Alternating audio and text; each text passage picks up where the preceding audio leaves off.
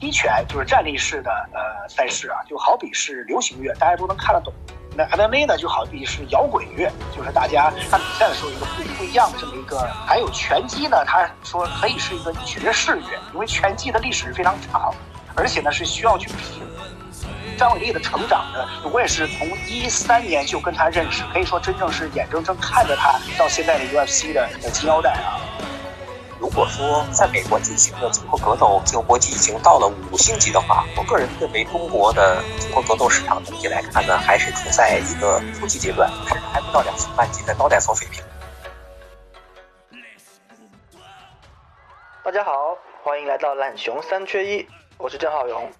那本期节目呢，我们会来聊聊格斗。那不知道多少观众今天中午看了 UFC 的最新比赛，张伟丽呢在拉斯维加斯击败了乔安娜，成功卫冕。啊，正好今天也是妇女节，可以说是非常有意义和应景的一场胜利。自从去年在深圳举办的 UFC 比赛首次夺冠之后，张伟丽可以说大大的推动了 UFC 乃至格斗在国内的推广。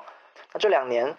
呃，中国格斗选手表现也都还不错。那包括徐灿，那连续拿到了 WBA 的金腰带。那今天我们就来聊一聊，在张伟丽跟徐灿这群人的崛起背后，格斗文化。格斗市场是否也在中国发生了变化？今天我们也有幸邀请来了两位嘉宾，都是格斗节目多年的解说评论。那一位呢是大家非常熟悉的韩乔生老师，他解说过的比赛和项目，那就不用我多说了。去年十二月啊，在懒熊的体育产业嘉年华上，韩老师他当时也和张伟丽同台聊的话题呢是成为榜样。这次比赛啊，张伟丽前前后后的表现跟展现出来的形象，也再次证明了这一点。那另一位嘉宾是中国综合格斗圈的元老级推广人，他自己也曾做过多项赛事的运营顾问啊，乃至解说啊，多重身份的乔博老师，欢迎两位百忙之中的参与。那首先还是想请两位先做一下自我介绍，然后也聊聊你们跟整个格斗、跟 MMA、跟 UFC 的一个结缘，还有你们至今的从业经历。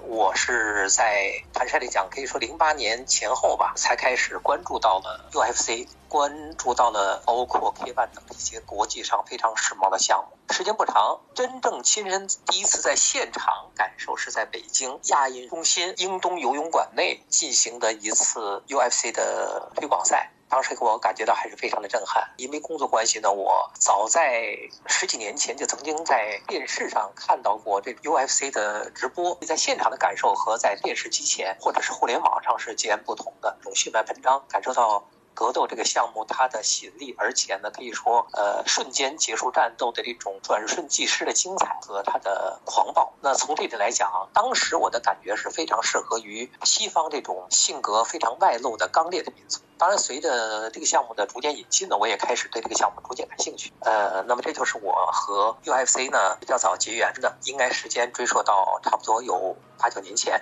那其实最近这么些年，您自己还在做很更多的是在拳击这方面的解说嘛？因为包括其实看到一些中国的线下比赛，我也看到您有去这方面，在现在您的工作经历里占了大概多少的比重？是这样，我呢在央视呢，主要负责的就是除了有排球啊、游泳啊，包括一些搏击呃竞技类的项目，以前也接触足球、篮球等等。可以说包打天下吧。那时候由于由于人员紧张，后来呢开始逐渐的细项分工。嗯，我从零四年前后开始就比较专注于几个不同项目，其中也包括拳击和格斗，也经常走访运动队，也经常上一些俱乐部。最近这三年来，应该说和职业拳击以外的一些徒手对抗项目，包括像跆拳道，包括像 UFC、K ONE 等呢，也是有较多的接触了。因为从这个圈子来看，应该说本身在中国来讲呢，它并不大，呃，而且。呢，推广赛事的人呢就几位。那么从最近这两年来看呢，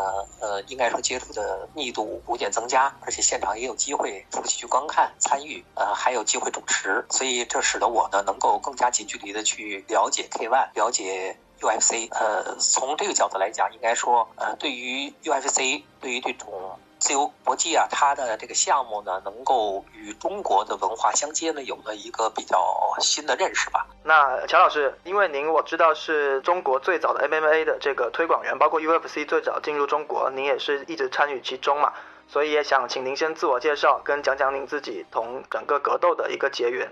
呃，好的，我呢最早的是在二零零九年开始接触的是 UFC 作为一个赛事联盟的在中国的推广。那么在这之前呢，因为我呢是河南郑州人，呃，因为我的家也是在这个呃体育区旁边，从小就是看他们武术队啊、散打队啊，是耳濡目染。一直以来呢，都有一个武术的一个情节和梦想吧。后来就是因为自己要上学啊等等，就没有自己去练很多。在中学的时期啊，我系统的练过几年跆拳道，但当时呢，就是觉得这个跆拳道呢，不知道它实用性怎么样。直到大学的时候呢，碰见我一个来自于美国的老师啊，他是一个非常资深的 MMA 迷，我们就在一起聊啊，在一起切磋。他是第一次让给我展示了呃 MMA 当中的一些擒锁的技法，一个近身格斗的技法。呃，是接触了之后，然后从学技术，然后到后来呃接触到了当时世界的 Pride，还有 UFC 啊等等的这些综合格斗的赛事。二零零三年左右呢。呃，在河南台的武林风呢，做了一个百姓擂台，那个规则呢是非常接近 MMA 的。当时呢，我们是是把自己组成的这么一个呃小的俱乐部，然后就去参加这个就是百姓擂台这个赛事，觉得这个模式很好，很早期了。那么到后来呢，是到二零零五年呢，呃，在北京呢有一个英雄榜这么一个赛事，所以说是中国综合格斗 MMA 这个项目的呃第一个职业赛事。然后到零五年，我是先接触英雄榜，然后到零六年主动去找英雄榜的赛。事去工作，作为这个赛事运营。然后英雄网工作之后呢，我又做了奥运会前期的一些工作。到了零九年，我的一个当时的老老师也是导师 Aaron，他是中文名叫王浩伟，他他就说哦，我现在做 UFC 入入这个中国，要进入中国这个项目。所以说，二零零九年吧，然后就开始做这个项目。然后到二零一零年的时候，呃，UFC 的副总裁就是现在的所有的运动员主管以及赛事的配对主管，像小比呢，他是。呃，到中国进行了一次私下的访问，在那个之后，我们带他走过了全国大概是五个省吧，包括内蒙啊、西安啊，包括这个郑州啊等等。他走了之后，开始推了中国第一个 UFC 中国第一人啊，草原狼张铁泉。一直到后来，呃，我是先后在 UFC 做运营，然后做他们的这个。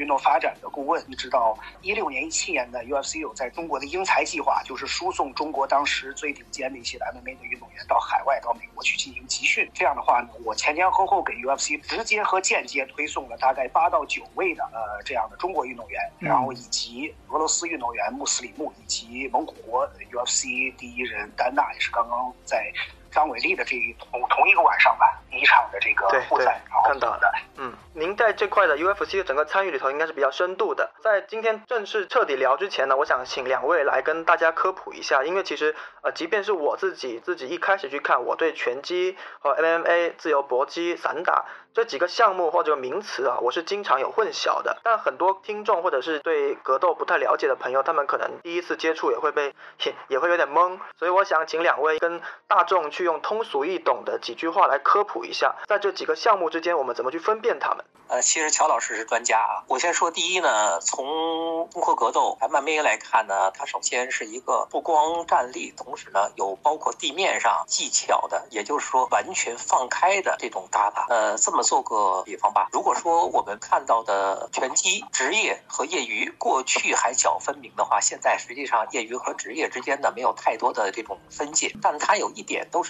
戴着手套，而且手套呢相对来讲跟着体重的增加，手套的重量也不。一样，嗯，再有一个非常明显的是脚下穿着鞋啊，这是首先从装备来看。而作为 MMA K1，大家可以仔细观察呢，实际上运动员脚下是不穿鞋的。真是那句话，光脚都不怕穿鞋。嗯，同时呢，从运动员手上来看呢，运动员的手套并不是包裹在一起的，而是分指的，就是手指与手指之间是分开的。这是最简单的从手上和脚上的器材来看。第二呢，就是从比赛来看，刚才我们谈到了 MMA 或者是综合格斗呢，它是一个包括。站立和地面上全面技巧的，而拳击包括有一些摔跤项目呢，它是只允许运动员在站立的方式上来进行徒手对抗。注意，我说的是徒手对抗，嗯，就手里没有其他的器械。那这一点是相同的。但是呢，MMA 和综合格斗它是包括了地面。那么第三点就是从比赛的规则来看呢，拳击它是用拳头来击打，如果你上脚的话，那就违例了。而作为 MMA 综合格斗，刚才我谈到的是。全面放开的，不光可以用拳打，还可以用膝部顶，还可以用脚踢。当然提到膝部来顶，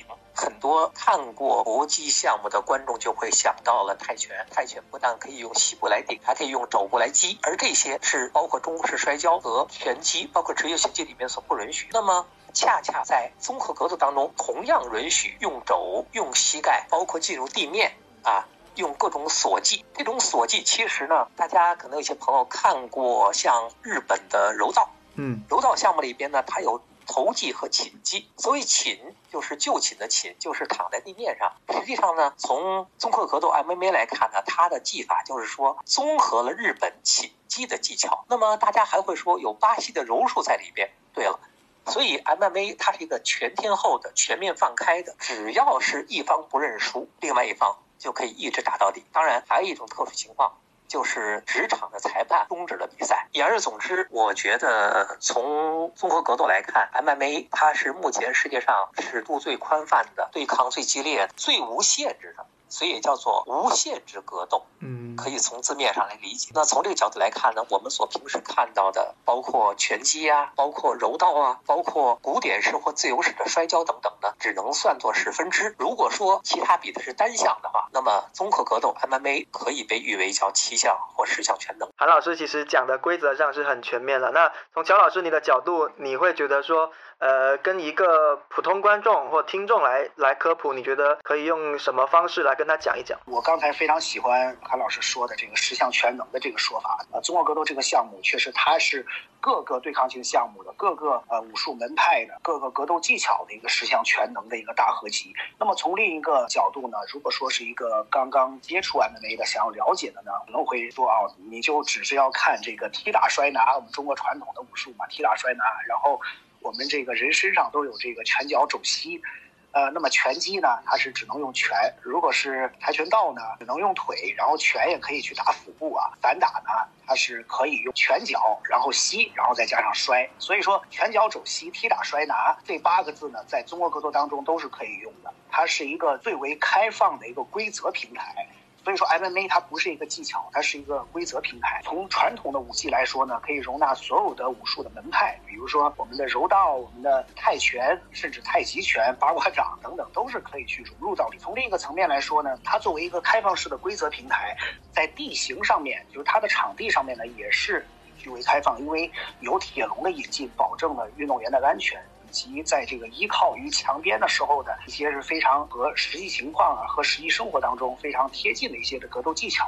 还有一点，如果通俗来讲呢，会给大家说一个人就是李小龙啊。李小龙其实在六十年代就已经倡导了综合格斗这个比赛的形式。还有他一九呃七三年的电影，可以说他的最后一部作品吧，《龙争虎斗》里面一开始和洪金宝的。那场对决就是现在 UFC 的雏形，而且 UFC 才戴拿怀特，就是俗称拜当拿啊，他说已经是放在 UFC 里面的整个的一个 slogan 呢，就是说李小龙是综合格斗之父，这是他的一个理念的形成啊。因为在他身上有各种文化的冲突，因为他从最早是传统武术，后来又练习西洋拳等等。那别人问他，那哪种拳才是最好的拳？那李小龙就说了一个终极的概念，他说普天之下，天下一家。那如何是作为天下一家呢？我们把规则是把门派去掉，但是呢，不是说是否定门派的进入，而是我们在同一个规则下面，以武会友，这是一个最终极的一个目标。作为各种的这个单项啊，综合格斗这个规则，到现在为止，即便是刚刚张伟丽是拿了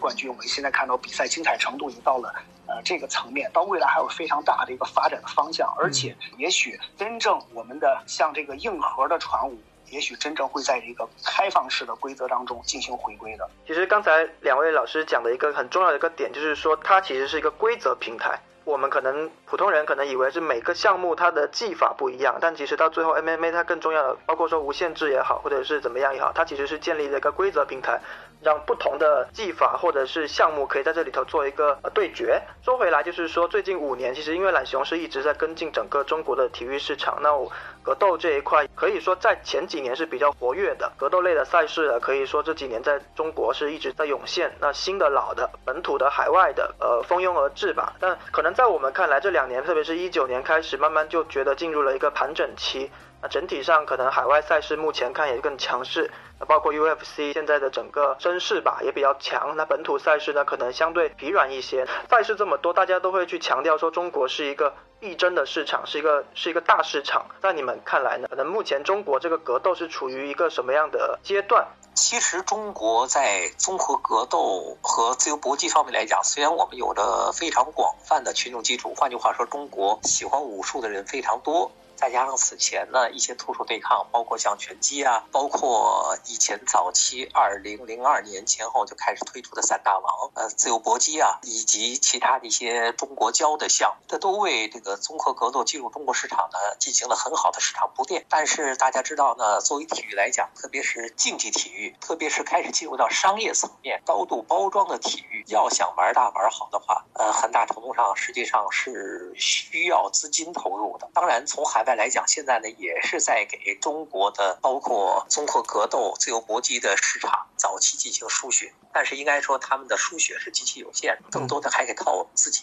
从中国来看，我个人觉得，如果说在美国进行的综合格斗、这个搏击已经到了五星级的话，我个人认为中国的综合格斗市场整体来看呢，还是处在一个初级阶段，嗯，相当于两星半级，甚至还不到两星半级的招待所水平。这个比喻可能对于网友来讲更加直观。呃，怎么说呢？因为我们现在呢，一方面受制于这个市场整体推广，人们对他的认知，这需要包括广播电视、新媒体等众多媒体的宣传，需要更多的人去市场的积极的投入和参与，包括积极的培育、培养这样的人，有这样的土壤。和其他的很多的大众运动项目相比，综合格斗只能算是小众，这也是它一个必然的。现在处在这样一种局面。对。呃，那么从整个的中国的综合格斗来看，应该说，我认为最最关键的就是目前市场上呢，还是缺少相应的这种正规的操作。当然，我们知道在欧美，包括我们的近邻日本，甚至韩国，他们呢有着很多的运作的方式和方法，而且做的很正规。但是关键还是很谈的一点，就是钱。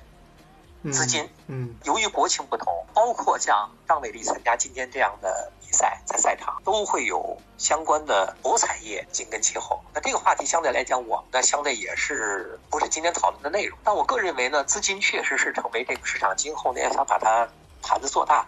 推广的一个非常重要的内容。当然，目前从中国来看呢，也应运而生了一些商业的比赛，包括呢带有综合格斗雏形的早期的武林风，包括现在正在推广的昆仑决等很多的项目。但是呢，从总体来看，目前中国距离商业开发，距离达到让这个项目自己养自己。市场上挣钱还非常难，呃，取决于几个方面。对，一个是政策，嗯，就是我们主管部门，包括国家有关部门是否给予真正放开的政策。第二呢，就是在媒体宣传方面来讲，那么市场才能够做广做大。那从这个角度来讲，我个人认为目前中国还是处在一个两星半的水平。是，那肖老师你自己对韩老师这个两星半你怎么看？哎，我是同同意这个观点的，确实是这样的。呃，因为现在在国内呢，说到底，就像韩老师所说那样的，还是资金嘛，没有没有资金支持，什么都是不行的。但是这个资金呢，它会有几个去的方向。一些有实力的企业家，你投资金投给谁？你是投给给运动员能够去打造这种可以培养运动员这种健康的递增的阶梯呢，还是你投给这种好高骛远的这种假大空的赛事？这个就是一个很现实的问题。那么反观到在海外，比如说在美国，比如说一个成熟的一个运动员的一个经济团队，他会有专门给运动员是赞助商和媒体，他们这两者是配合的非常的好。可以说，一个运动员从一开始到后来到运动员。慢慢的去成长，呃，它的层级越来越高，名气越来越大，它都有不不同层级的这个赞助商以及媒体的曝光。嗯，而且呢，对于接地气这种小众的宣传啊，就是举个例子，UFC，呃，这个现役冠军古多琼斯，还有前冠军这个霍尔姆，呃，所在的这个美国 JW 的战队啊，格斗学院，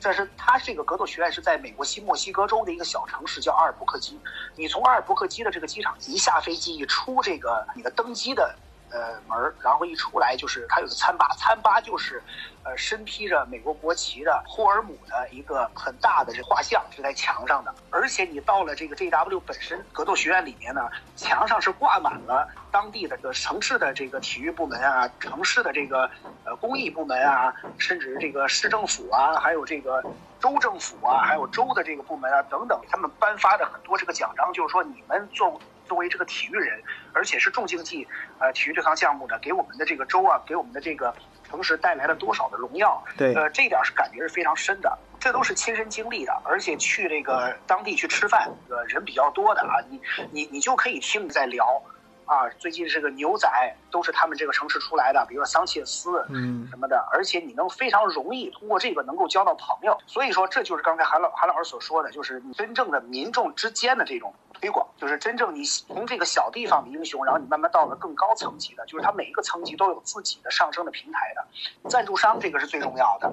然后赞助商，然后他有非常细的这个细分，然后还有和自己的自媒体，还有这个更高层级的这些媒体的相结合。作为这个中国啊，就举一个例子，他我个人感觉还是比较多的以赛事为主，他要把这个赛事说成做的非常高层级的赛事。因为我之前呃有一个比呃比喻呢，我经常比喻就是一个运动员，他好比是要呃先上小学，再上中学啊，再上这个大学啊。现在。呃，我们就是刚才韩老师所说的，像这个五星级，呃，现在我们是两星半这样一个说法呢，是我觉得是可以套用的。那就好比于我们现在在国内是没有一个好大学的，比如说像呃 UFC 这种的赛事，可以说是一个呃比比大学还要高，可能是一个对于研究生啊，是留学的这么一个层级的。那么，对，那么但是我们呃那些资金呢，有可能会前几年就非常明显就流入到这些，我要打造一个赛事的。我现在就是一个，我们甚至是世界上最厉害的，跟 UFC 可以媲美的，但是他忽略了我们的这个运动员只有几个是高中生水平，大多数还都是小学水平。嗯，所以说，嗯，你究竟有没有把这个资金去培养这个运动员？那么今天看张伟丽的比赛啊，还有这个李景亮这个比赛啊，UFC 二百四十八的层级是非常高的，它作为数字赛，而且是在拉斯维加斯他们总部，我有一个非常切身的一个感受啊，我想中国播出 UFC 的这个平台。他也是对于观众是收费的嘛？对于张伟丽获胜，那么肯定很多人都会去，呃，有更多的这个付费要看张伟丽。但是有个问题了，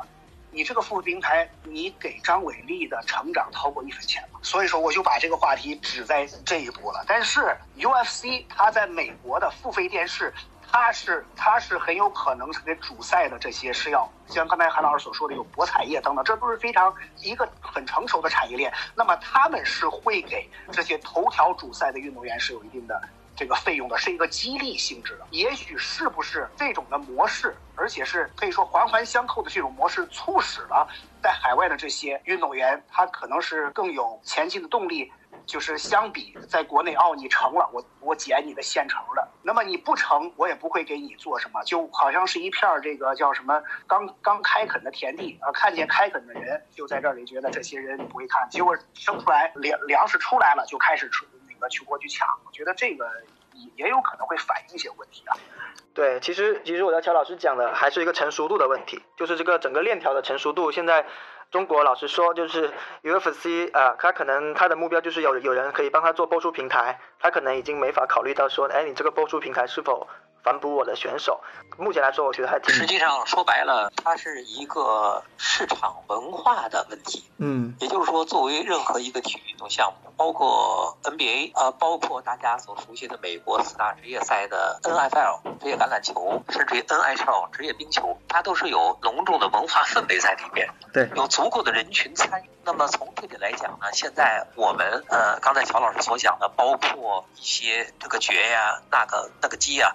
来进行着各种名头噱头的这个比赛，实际上都是在做上层。那么市场上来讲，现在还需要更多的铺垫，需要持久的、扎扎实实的去做市场，把这个文化铺好，这样才能够做到瓜熟蒂落，水到渠成。反过头来，现在我们很多运动项目，特别是我们懒得再提的中国职业足球，都是老提倒挂，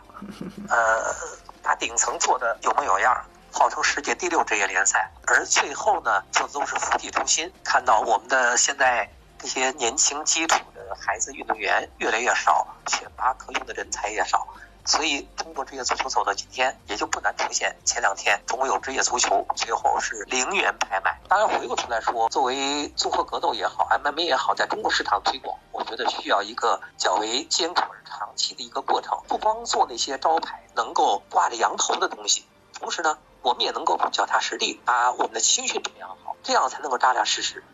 对，韩老师其实刚才说的十分到位，正好我可以延伸一个我其实一直也想跟你们今天讨论的话题，就是说格斗文化这个东西。中国其实是一个一直有武术文化，甚至是近年近近一百年来还有武侠文化的这么一个地方。很多外外来的赛事也好，或者本地的赛事，在他们做赛事的推广策略啊、定位的时候，去讲这个文化的概念。从你们俩的角度来看，你们怎么看待就是中国这个所谓的格斗文化？因为类似于之前万冠军赛成立的时候，它主打的一个是东方 UFC 嘛，但他当当时我印象很深刻，他们提出一个概念，就是说。他希望说去向外或向世界去推广一种东方的格斗文化，就这个词当时令我觉得，哎，什么叫东方的格斗文化？在中国，其实你也可以看到自由搏击，其实很多时候的项目更多、更受欢迎嘛。这个是否跟这种文化有关系呢？其实从这个主办者或创办者这个赛事的初衷来讲呢，还是想从综合格斗来看，因为它是身体技巧的全面的比拼嘛。它是一个规则全面放开的一个平台，在这样一个场地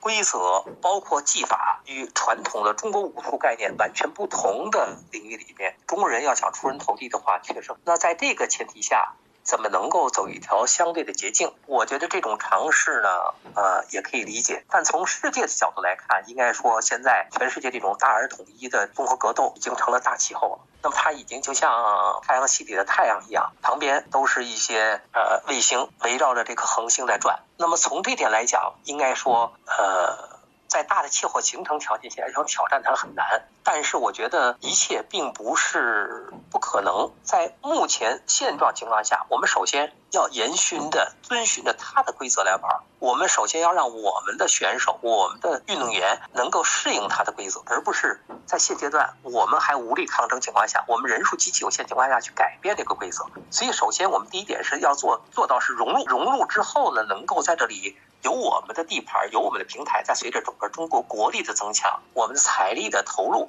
包括影响力的增加，逐渐才能够做到改变。所谓改变，你给朝里有人好做官呐，嗯，你给在这个位置上有你发言权呀。当然，从整个世界经济现在核心来看，比如说集中在亚洲，甚至可以这么说，集中在东亚，对，中日韩。那么在经济上来讲是占有主导位置的。随着今后的发展。逐渐去改变，甚至可以用改良规则。但从我个人来讲，呃，东方格斗有点玩文字技巧，有点说在规则上来讲，我们按照东方的。现在我们也接触到一些比赛，比如说包括站立式的格斗，嗯，说膝部顶几下或者不顶几下，我觉得那些东西其实都都属于小儿科。呃，还是那句话，首先第一点要做到融入，然后你有了地位、有钱有势了，你才能做到改变。乔老师，您怎么看这个东方格斗文化？嗯，其实东方格斗的这种文化呢是比较走走这个意境啊，这个像韩老师所说的是走意境，就跟我们的武侠小说似的。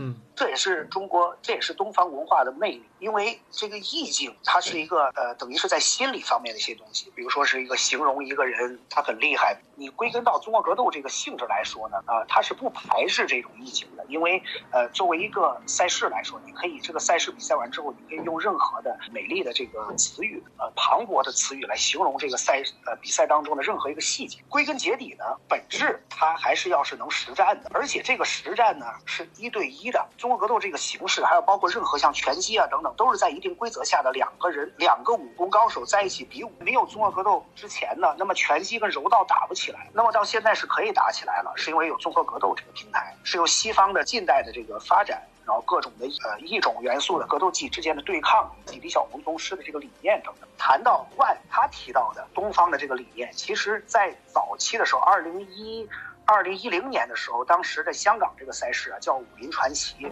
他已经把这个概念已经是做得非常好了。他说，呃，武术源于古老传统，历经文化与地域的洗练，呃，形成了千年的博大精深。然后他说，综合格斗是现代竞技运动与古老传统的完美结合。嗯，他已经形容的非常好了。那么万呢，去推去推这个是没错的。他说：“万我们的东方文化要要很坚韧啊，要很隐忍啊，这些都是没有错的。呃，但是呢，我们谈一个实实际的问题啊。刚才提到了中国格斗规则是在开放规则的两个人的比武是最为现实、最为包容的。你任何的意境要建立在比武的这个硬核之上。也就是说，你好比是你评价一个一个事物的功能，你评价一辆车，它最起码它得是能跑，你才能够看哪个车是性能更好，或者是呃装修的是更加的漂亮。另一个层面是。”那么拳击，英国给世界贡献了拳击，日本和巴西给世界贡献了柔术和柔道，那么美国和俄罗斯给世界贡贡献了摔跤。都是能够在综合格斗赛场上面能够看到的，甚至日本的空手道。那么中国能有什么奉献给世界？散打可以，但是如果说我们回归看到散打的发展历程，那么除了散打当中的这摔法，而且像包括这个贴身靠啊，包括好多这个话真正传武，我叫硬核传武的东西，其实在散打。规则的这个初期当中呢，是被屏蔽掉的，因为我这个是问过很多老的师傅，他们是给我讲了很多这样的事情。我们就去问，那么中国有什么传统的东西可以奉献给世界？别人提到中国是想的是武术，是想的是意境。中国有什么样的硬核的东西能够给大家？是什么造成了文化传承和实战格斗竞技套路与实战技能脱节？如果到了一个武术队，说哦，他是表演套路的。哦，我们想看实战的东西哦，去那个散打队，他们是表演这个的，这个是不对的。但是空手道呢，对于传统的保留和这个传统的挖掘做的是非常好。因为我之前看过一个节目，是海外的一个网友做的，这个网友呢，他是空手道的练习者，他到了冲绳岛去看空手道的训练。的人告诉他，你应该去中国福建去找真正空手道的起源。他到了福建，在寻找空手道起源的途中呢，有一个非常有意思的细节，有一个师傅非常这个热情的去给他展示中国的地躺拳、中国的狗拳、中国的狗拳。他的演示的时候，我就有一个非常深刻的感受，因为他的所有的演示的动作都是和 MMA 当中从站立到滚翻，包括在地面的转换，它是有一个框架式的一个模型的，但是它没有细节，因为在发展当中呢，它的可能是真正实战的地方呢，它是被忽视而被遗失了。但是我们现在能看到的是细，所以说，呃，真正的我们还是想要，刚才韩老师也说了，回来发展这个青训的项目。那我是真的很期待，我们能够从未来从一个青训的一个阶段开始就。就能够让中国真正的硬核的传武进行回归。我记得我以前看过一本书，叫《少林很忙》，就是九二年一个美国的这个大学生，那个时候过来少林去去练功吧，他去学武。然后他当时其实就说的很清楚，他在少林发现一个表演性质的功夫的比重很大。当然他们也学散打，因为他当时年纪大了嘛，他只能最后去 去学散打。对，但是刚才乔老师说的，其实确实中国现在武术有个表演性比实用性两相的这个权比例的问题。刚才我们聊过，中日韩现在可能是世界一个非常重要的一个东亚区域，它也算是一个经济的一个引擎。那么，其实日本跟韩国的格斗，无论是赛事或者是市场，其实在呃以前已经证明过，也辉煌过。那现在可能有一定程度的衰退。那我想问两位，就是说，首先中国现在的发展阶段有什么可以从日韩之前的呃整个东亚这个之前格斗的发展可以借鉴的一些东西？呃，第二个就是说，我们刚才说那么很多中国的东方文化或者东方格斗文化，其实在日本跟韩国也有，包括说从这个。柔道啊，空手道，他们上面其实也表现出了一种有些内核是一致的。接下来整个的格斗的在东亚的发展，包括说商业模式会不会也受这种过去的经验也好，或者这种内核也好影响，会有一些新的模式在东亚这个地方产生？呃，我觉得很有可能，因为大家知道，从奥林匹克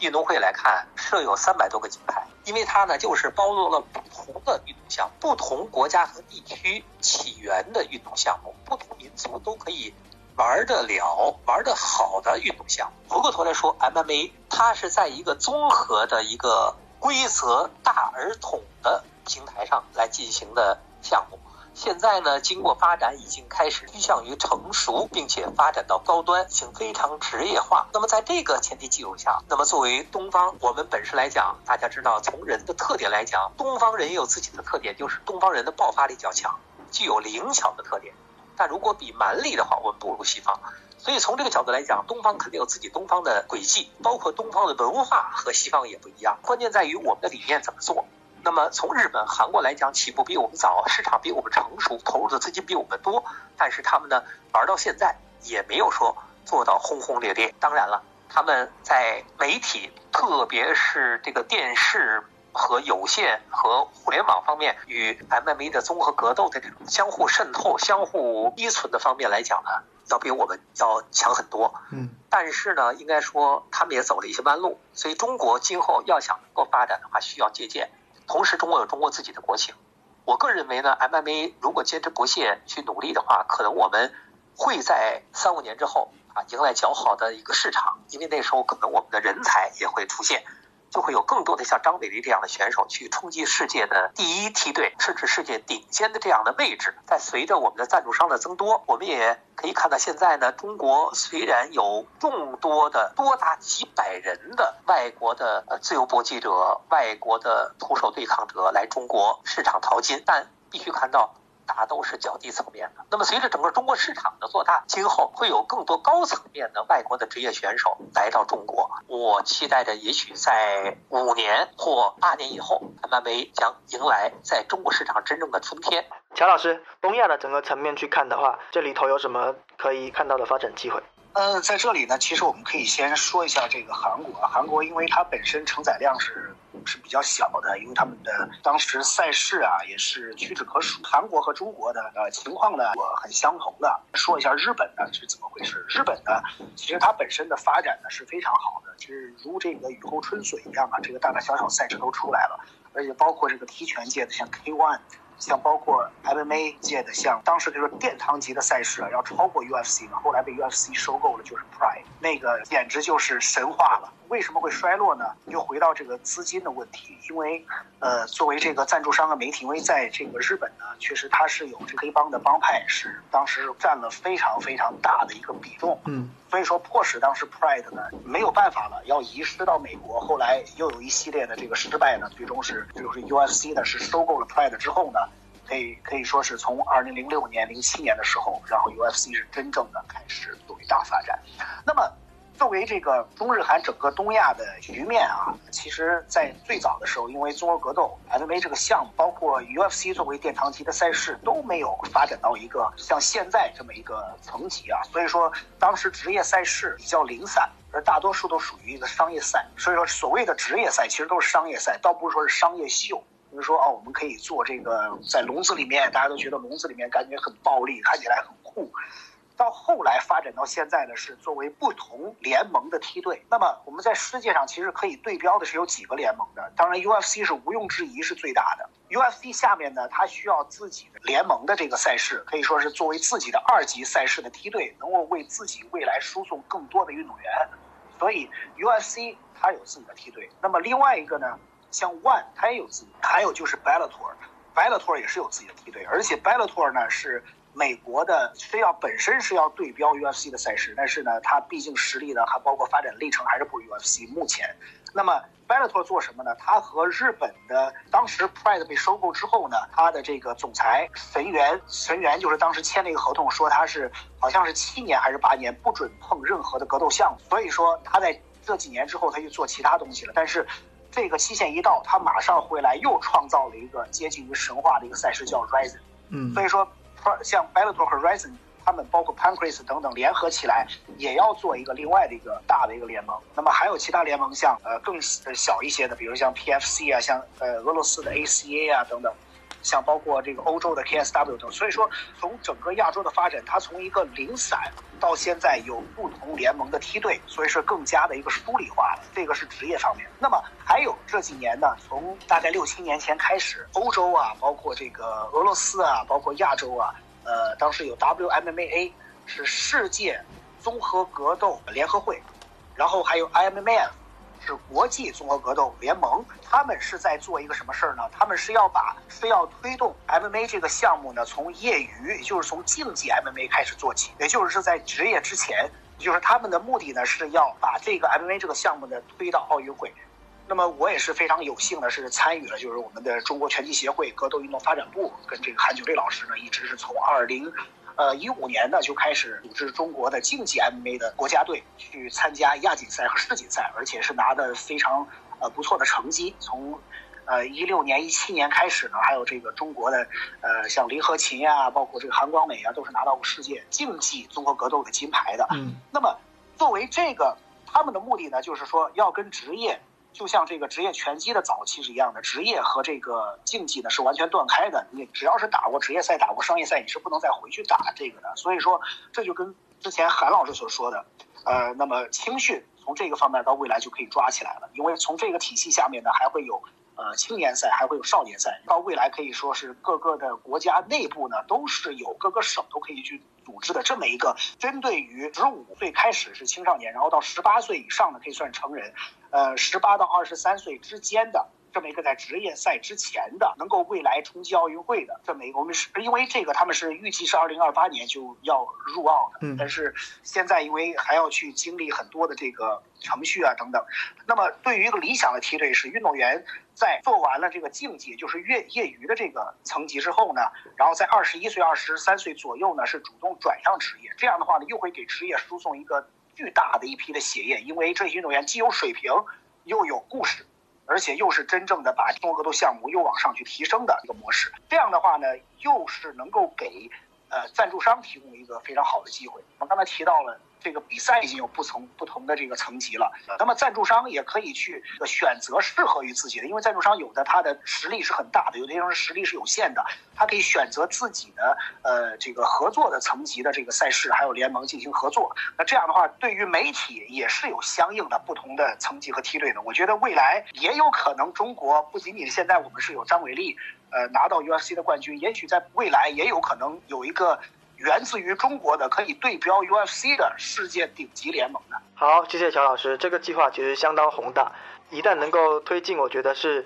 还是蛮期待的。我刚才其实说到这个文化，我一直想问，我们聊的是一个呃上层的，就是说应该说是格斗这个生产端的。那其实我想说说就是观众这一端啊，因为韩老师应该也做了很多年的节目，包括我也知道这个像呃拳击这个比赛在央视其实一直排收视率其实还不错的。所以我就不知道你们两位啊，对，其实中国现在整个的格斗的这种节目也好，赛事也好的观众群跟粉丝群，他们是怎么样的一群人呢？以前看过一些分析，就是说他可能跟这个地域有关，就是像中原啊，或者是偏呃内陆地方的人更喜欢看，这是一个点。像今天其实张伟丽这种比赛，我朋友圈很多人他我我看他发，其实他平时也不看的，他可能是第一次看 UFC，就正是因为有一个中国人的选手，中国人去打。所以我想请两位来讲讲你们认知中的这个中国的格斗受众，因为我觉得这个对所谓的格斗文化可能蛮重要的。呃，首先我说，其实从格斗受众来看呢，我不说中国，先说国外。嗯，国外其实从欧美来看呢，很多的白领是非常喜欢格斗的，非常喜欢徒手对抗运动项目。这可能和这个民族的这种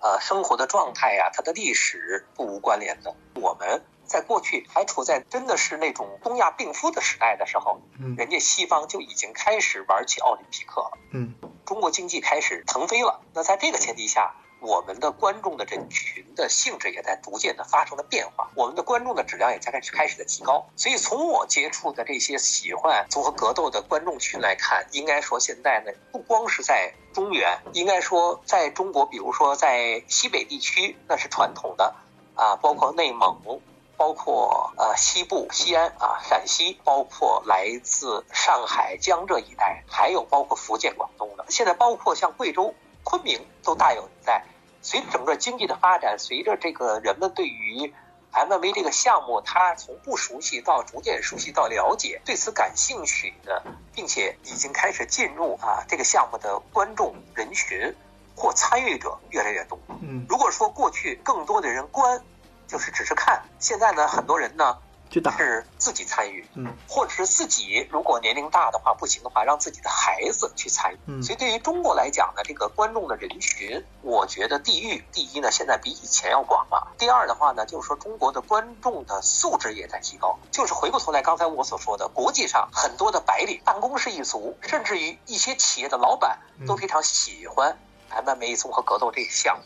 而目前来讲，在中国呢，现在相对来讲较少。那么还是那句话，瓜熟蒂落，水到渠成。一旦有多位像张伟丽这样的优秀的世界级的顶尖的 UFC 的运动员，我们再加上较好的市场推广和国家在这方面政策一定程度的倾斜，整体的向运动的推广就和和今天大不一样了。那韩老师其实想问问你，因为可能你做拳击的这个节目更久，它也早于说 MMA 这种项目传入中国，并且出现在。呃，无论是互联网上，或者是这个其他的渠道上，呃，从从你的角度看，拳击的受众他们有一些什么分流吗？所以就这个项目的现在的命运怎么样？简短说吧，其实从零一年央视开始创办职业拳王争霸赛以来到现在呢，应该说几乎在前十二三年。收视率一直排在体育节目的前五位。对，现在呢，由于节目的编排或者有时候不是直播的原因呢，现在逐渐在掉。但是呢，从职业拳击或者从拳击的观众来看呢，应该说还是属于相对较多。那么 MMA 有一定的分流，但是我个人认为呢，这部分分流呢，它并不是很大，而是很多的人呢，既喜欢看 MMA，也喜欢看职业拳击。就像刚才乔波老师所谈到的，实际上呢。呃，它是一个更宽层面的，允许你综合格斗这个平台上会打拳击的、摔跤的、柔道的、泰拳的，你只要用技法来道来玩都可以。所以我个人认为呢，基本上可以这么说，现在呢，喜欢综合格斗、喜欢徒手对抗的观众的人非常非常多。嗯，其中很大一部分就是互相之间是你中有我，我中有你的。嗯，就目前来讲，中国的观众综合格斗还是小众。它和职业拳击相比，毕竟职业拳击央视和其他媒体不遗余力的从二零零一年就开始大肆宣传到今天，对，已经有了较好的铺垫，所以要追上职业拳击也还较艰难。再一点，我想说呢，职业拳击有一个最大的不同，就现在呢，世界四大著名拳击组织，也包括其他一些小的拳击组织，都在中国开始布局，嗯，而且呢，有了较为细分的市场和运动员的定位，都是这样了。中国的职业拳击推广现在还可以用举步维艰来形容。生存的也并不是很健康，更何况 UFC 综合格斗，所以我觉得这是一个相对较漫长的过程。好，谢谢韩老师。那焦老师，因为你自己做过很多赛事的推广运营嘛，所以你可能对这个受众的了解或者是针对性更强一点点。就回到刚才这个话题，你怎么看中国的这群格斗受众？呃，中国的格斗受众呢，还是和刚才我们聊的是一样的。因为如果是谈就是其他任何的项目啊，都是需要给别人说这个项目的性质啊，包括规则等等。但是呃，综合格斗 MMA 这个项目呢，因为我们刚才提到的，它是对于人类这么一个寻找这个共同性的一个平台，也是，所以说我们是期待啊，是能够更加的包容。刚才韩老师确实所说到，现在的现状确实是这样的，MMA 呢还属于可以说小众观众的这么一个项目。为什么说是小众观众呢？因为张伟丽大家都知道是一个女孩，然后又拿到了一个世界的呃 MMA 的，就包括 UFC 的金腰带等等。但是大家真正对于 MMA 这个项目呢，还是需要更多的。理解，因为 MMA 我们不仅仅是从里面包容了各个的呃格斗的门派，然后从各个格斗门派，我们又能够延伸到各个国家的一些传统和文化。在美国，在西方啊，已经是一个主流体育了。呃，那么刚才所说到，对于观众来说啊，这个确实，刚才韩老师说的这个拳击，有很多的喜欢拳击的。呃，观众朋友们也是非常喜欢 MMA 的，确实这两个呃项目呢，它是有非常多的一个共通性的，都是呃看着是比较的比较热血的运动吧，比较直接，而且是强度呃包括对抗啊都是非常真实的运动。我在这里引用勇勇士的荣耀的创始人郭晨东老师，他曾经做了一个比喻啊，他说这个呃一拳就是站立式的呃赛事啊，就好比是流行乐，大家都能看得懂。那 MMA 呢，就好比是摇滚乐，就是大家看比赛的时候一个不不一样的这么一个。还有拳击呢，他说可以是一个爵士乐，因为拳击的历史非常长，而且呢是需要去品，呃，这样的一个就是比喻啊，我觉得还是挺有意思的。那么作为这个观众的，你刚才提到现在这个观众有没有这个跟以前有什么不一样，什么样一些呃目标人群发生什么样的变化？那么中国呢，其实我们每个人都有武术情节啊，英雄情节啊。呃，可以说对于这一类的比赛和节目，如果说之前是男人专利啊，那么现在张伟丽可以代表了女性观众的崛起，这是变化之一。变化之二呢，呃，我觉得呃，对于懒懒熊体育也是这么多年一直关注中国的这方面的事业呢，我觉得媒体起到一个非常大的作用，就是需要真的好好去引导，就是从。呃，了解这个项目，真正去往一个健康的一个方向上引导。在这里边举一个例子，就是前几年我们在国内发生了一些可以说是偏向于恶俗及真至破坏底线的一些的关于传统武术和现代的竞技呃的一些的这个争执吧。而且呃不能说这些多元化是不能存在啊，因为可以说都是娱乐啊等等都是可以这样说的。但是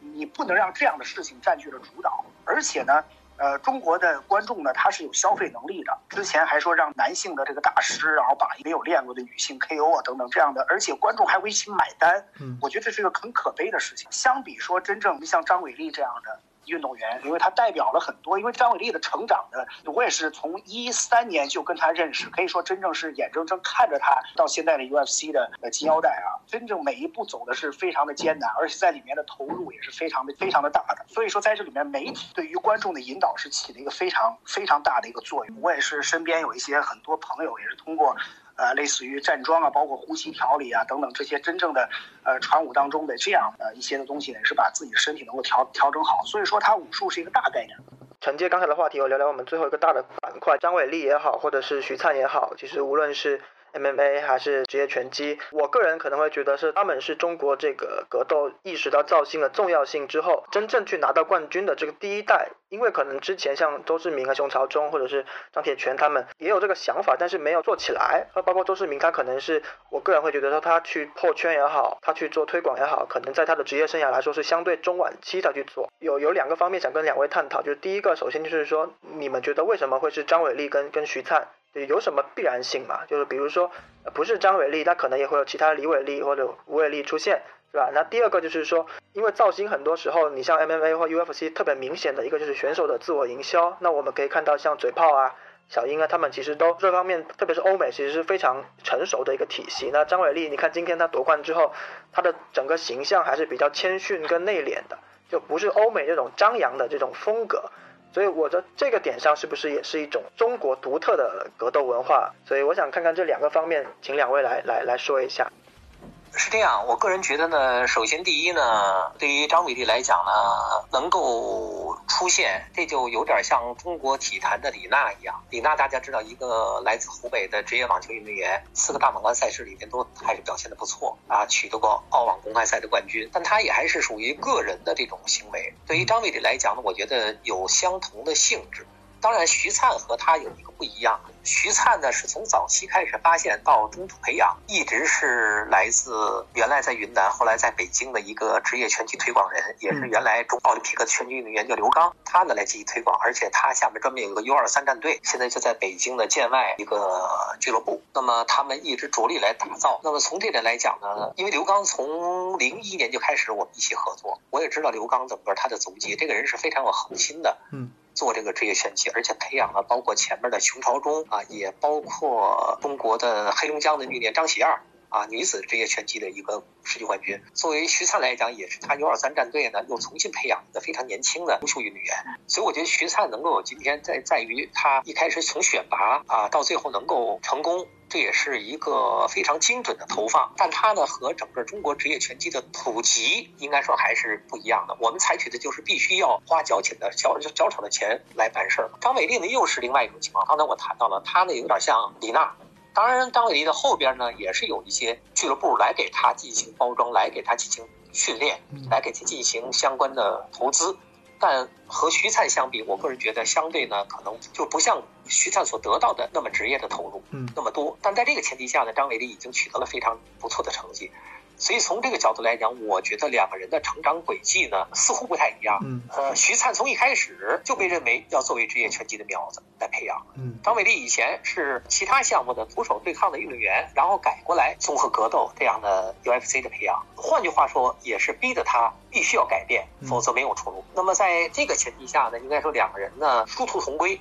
对，但回过头来说，这些能够说是他们在不同的道路上取得成功。但我个人觉得，这可能和造星有关吧。我们火车跑得快，必须车头带。他们在青年人、年轻运动员和年轻爱好者当中的